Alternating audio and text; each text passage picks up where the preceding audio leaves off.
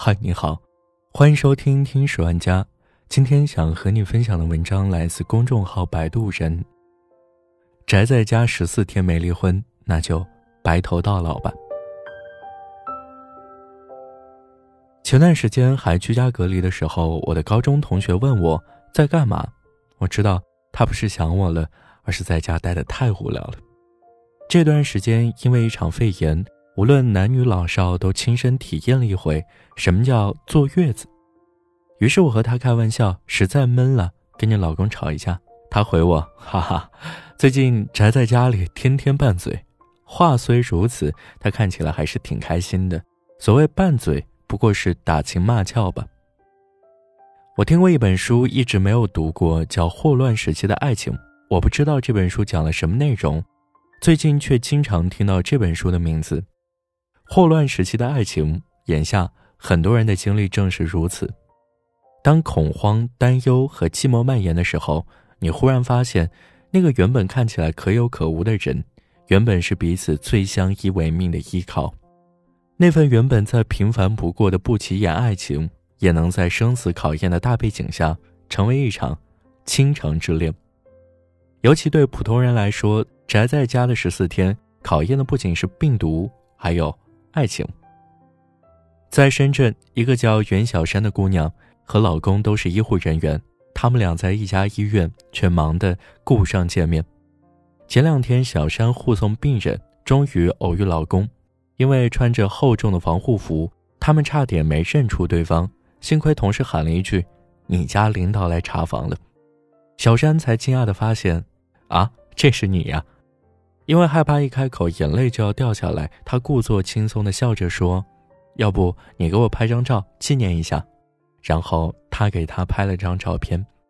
分开的时候，老公突然远远的喊了一句：“家里孩子都好，不用担心，自己注意安全，切记。”袁小山听到这话不敢回头，背对着他挥挥手，眼泪不自觉的掉下来。这一细节总让我想起曾经听过的故事。老师问学生：“一艘轮船即将沉没，丈夫顾不上妻子，抢先跳上救生艇。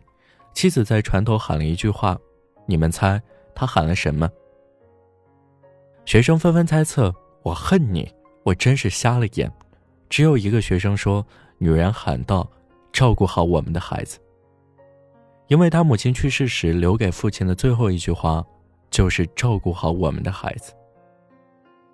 原来夫妻在患难时刻是不分彼此的，即便隔着厚重的防护服看不见对方的脸，他们无需多说也能明白他的心意。前段时间，一篇妈妈在武汉病房去世的文章在朋友圈流传。文中倩倩的妈妈之前在外地，肺部有一点结节，一月中旬她回武汉做手术，不幸感染了新冠肺炎。原本没有感染的爸爸。选择把孩子们赶得远远的，自己贴身照顾。因为没有地方睡，他在墙角的椅子上一坐就是一夜。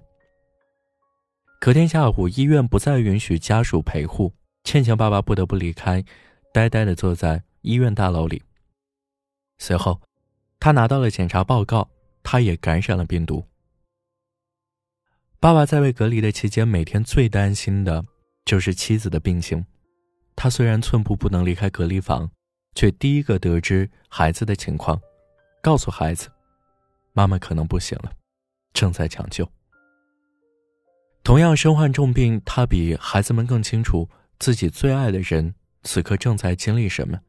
得知妻子已经去世的消息，他当晚给孩子们发短信，告诉各种银行卡密码、手机密码，做好了一切准备。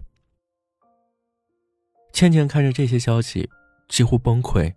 我特别怕爸爸自责，他们实在太相爱了。毕竟当初是爸爸担心妈妈肺部的小结节，才让他回武汉尽快手术。这样的懊悔，比病痛更折磨。张小娴曾说：“我们都曾经渴望爱情是一场盛宴，最后想要的是一家子的寻常晚饭。”我一个朋友，在这之前一直觉得跟老公已经没有什么爱情，顶多算亲情吧。她有时也会羡慕别人的狗粮，觉得自己的生活没有一点浪漫。最近，她和老公一起宅在家里，像被迫关在笼子里的两只鸟。关到了第三天，两人就大吵一架。吵架的原因，是她想借着倒垃圾的理由出去透透气，老公不允许。所有的东西老公出去买，所有的垃圾老公出去倒，她不能离开家半步。她被老公的霸气气得直哭。傍晚，老公倒垃圾回来，像教育小学生一样拿手机给她看，垃圾堆里那么多废弃口罩，多脏！那是你能去的地方吗？看她不说话，老公又说：“怎么？你是想故意走在我前头，让我给你养老送终？别做美梦了。”朋友一想，算了算了，现在民政局又不开门，娘家人也打不进来，且让他得意两天吧。想着想着，就忍不住给他一个拥抱。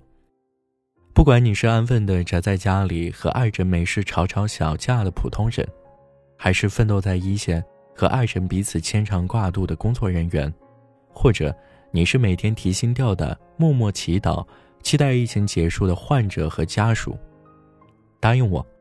记住这段同生共死、相依为命的经历。